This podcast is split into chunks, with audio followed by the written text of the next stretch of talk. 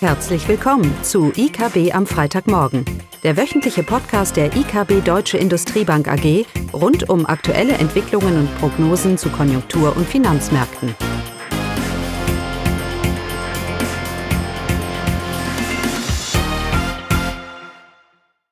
Willkommen zu IKB am Freitagmorgen, heute mit Klaus Bauknecht und Eugenie Wiebe. Heute haben wir folgende Themen im Fokus. Wir fangen mit einem kurzen Kommentar zum Brexit an. Danach gehen wir zur Einschätzung zur Weltkonjunktur und gehen dabei besonders auf China ein. Und anschließend gibt es einen Ausblick für Deutschland und für die USA. Dann fangen wir mit Brexit an.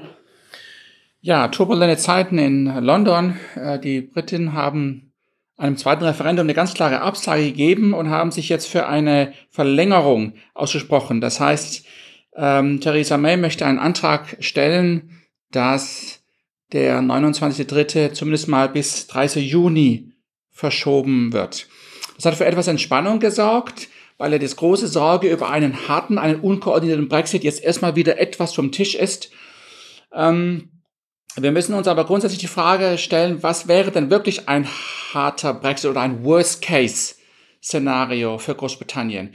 Denn ein unkoordinierter Austritt, ein Austritt ohne Vertrag, wäre ja nicht unbedingt das schlimmste Szenario. Es gibt ja schon Notfallpläne. Die Briten haben vor, die Zölle nicht anzuheben, beziehungsweise sie auch zu senken, auf Null zu setzen und so weiter. Und hier mag es kurzfristige höhere Transaktionskosten geben, die die Wirtschaft kurzfristig belasten. Aber ob das unbedingt mittelfristig so viel, so eine negative Auswirkung haben wird, das ist abzuwarten. Ich glaube, dass das Worst-Case-Szenario wäre eher, liegt eher darin, wenn die Europäische Union dieser Verlängerung, die jetzt ansteht, nicht zustimmt. Der Brexit wird negative Folgen für die britische Wirtschaft haben. Ich denke, darüber sind wir uns alle einig. Und das, äh, die Frage ist jetzt, wer wird für diese Kosten, für diesen sinkenden Lebensstand in Großbritannien verantwortlich gemacht? Und wenn die EU einer Verlängerung nicht zustimmt äh, oder sich grundsätzlich nicht verhandlungsbereit zeigt, dann werden die Briten die negativen Konsequenzen aus ihrem Brexit sicherlich auch auf die EU schieben. Und das würde die wirtschaftliche, politische Zusammen Zusammenarbeit und Beziehung jedoch deutlich auch mittelfristig belasten. Das heißt, ein Worst Case wäre eigentlich die Situation, dass die Briten für ihre, für ihre schwache wirtschaftliche Performance, die aus der Brexit herauskommt, die EU als den Schuldigen, als den Schuldigen sieht. Und damit mittelfristig hier auch ein, auch neue Handelsabkommen hier deutlich erschweren, erschweren wird. Von daher tut die EU sicherlich gut daran, jegliche Verlängerung, wenn sie auch länger dauert, über den 36 hinaus, hier zuzustimmen. Ja, der Brexit steht im Fokus, aber die Weltwirtschaft geht ja auch weiter und die Zahlen, die wir aus der Weltwirtschaft sehen, sind ja weiterhin eher überschaubar. Die deutsche Wirtschaft als eine offene Wirtschaft hängt ja ganz eng mit dem globalen Industrieproduktion zusammen. Und die globale Industrieproduktion ist durch die chinesische Industrieproduktion hauptsächlich getrieben. Und die Zahlen aus China sind weiterhin eher ja, durchwachsen. Die Industrieproduktion zeigt weiterhin keine anziehende Dynamik. Die Jahr auf Jahr Wachstumsraten gehen da weiter zurück. Der weltweite PMI geht auch weiter zurück. Äh, eins der Hoffnungsträger waren vielleicht die Industrieproduktion in der Eurozone im Januar. Da haben doch ähm, Italien, Spanien und Frankreich ganz gute Zahlen geliefert. Aber auch hier in Europa, der PMI ist jetzt auf dem niedrigsten Niveau seit Mitte 2013. Wir bewegen uns mehr und mehr in Rezessionsterritorium. Das heißt, schauen wir, uns, schauen wir uns die globalen Stimmungsindikatoren an, sehen wir keine Stabilisierung. Sieht man auch am IFO-Index. Schauen wir uns die globalen Frühindikatoren an, Auftragseingänge zum Beispiel, sehen wir keine Stabilisierung. Und schauen wir uns die globale Industrieproduktion an, da sehen wir auch noch keine Stabilisierung. Das heißt, die Weltwirtschaft weiter und damit auch die deutsche Wirtschaft, es bleibt ein schwieriges Umfeld.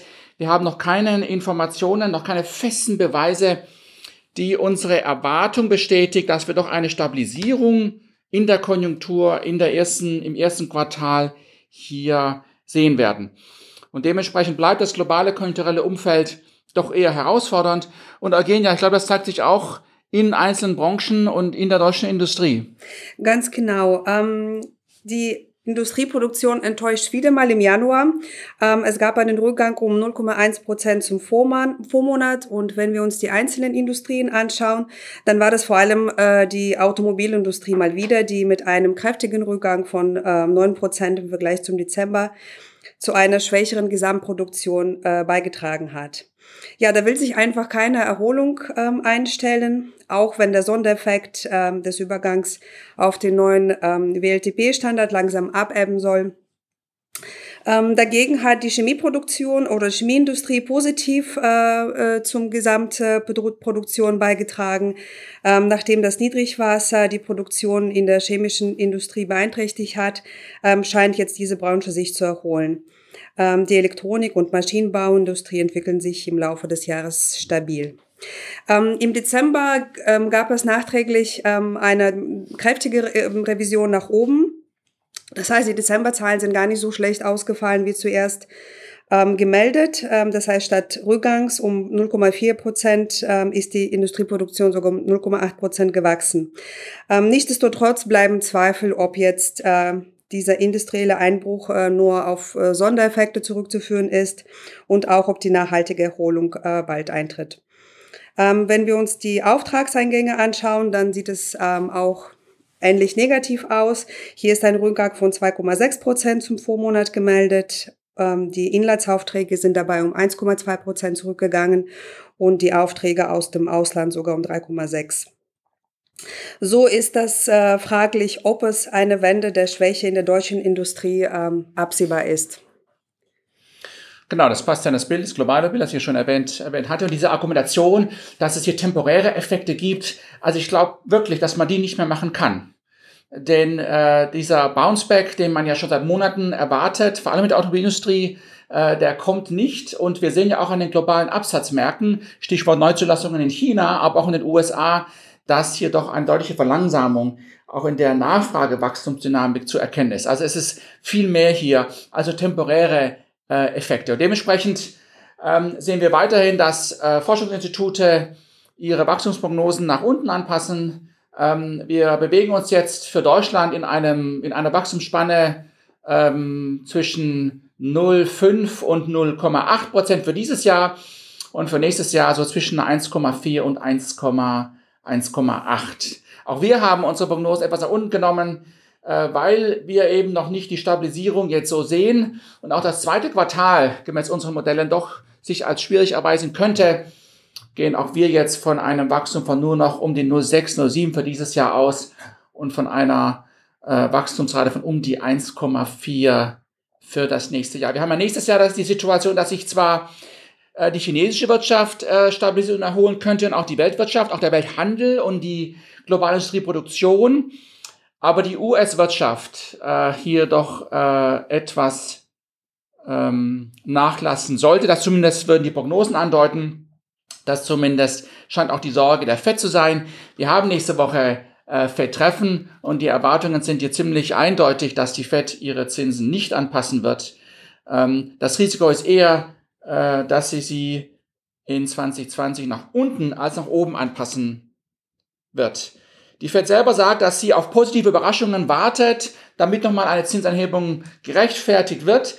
Diese positive Überraschungen für die US-Konjunktur sind sehr schwer zu erreichen, weil ja die US-Konjunktur grundsätzlich aktuell immer noch in einem sehr guten, in einer sehr guten Verfassung ist.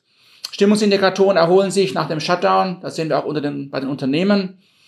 Auch der US-Konsument scheint weiterhin an einer relativ guten Kauflaune zu, ähm, zu sein. Und all dies deutet darauf, dass es eigentlich äh, von hier eher seitwärts oder nach unten gehen, gehen könnte. Auch weil die Steuereffekte, die wir ja schon oft hier thematisiert haben, dann noch langsam aus, auslaufen. Das heißt, die Fed tut gut daran, hier erstmal abzuwarten, welche negativen Einflüsse sich aus den Zinsanhebungen auch für die US-Konjunktur ergeben werden.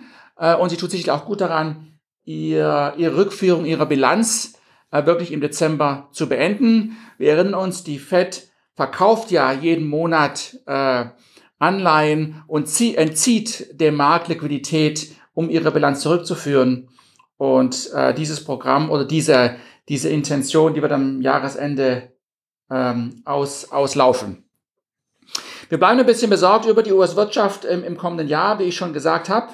Ähm, Wir haben nächstes Jahr auch ein Wahljahr, auch ein ständiges Thema für uns in den USA.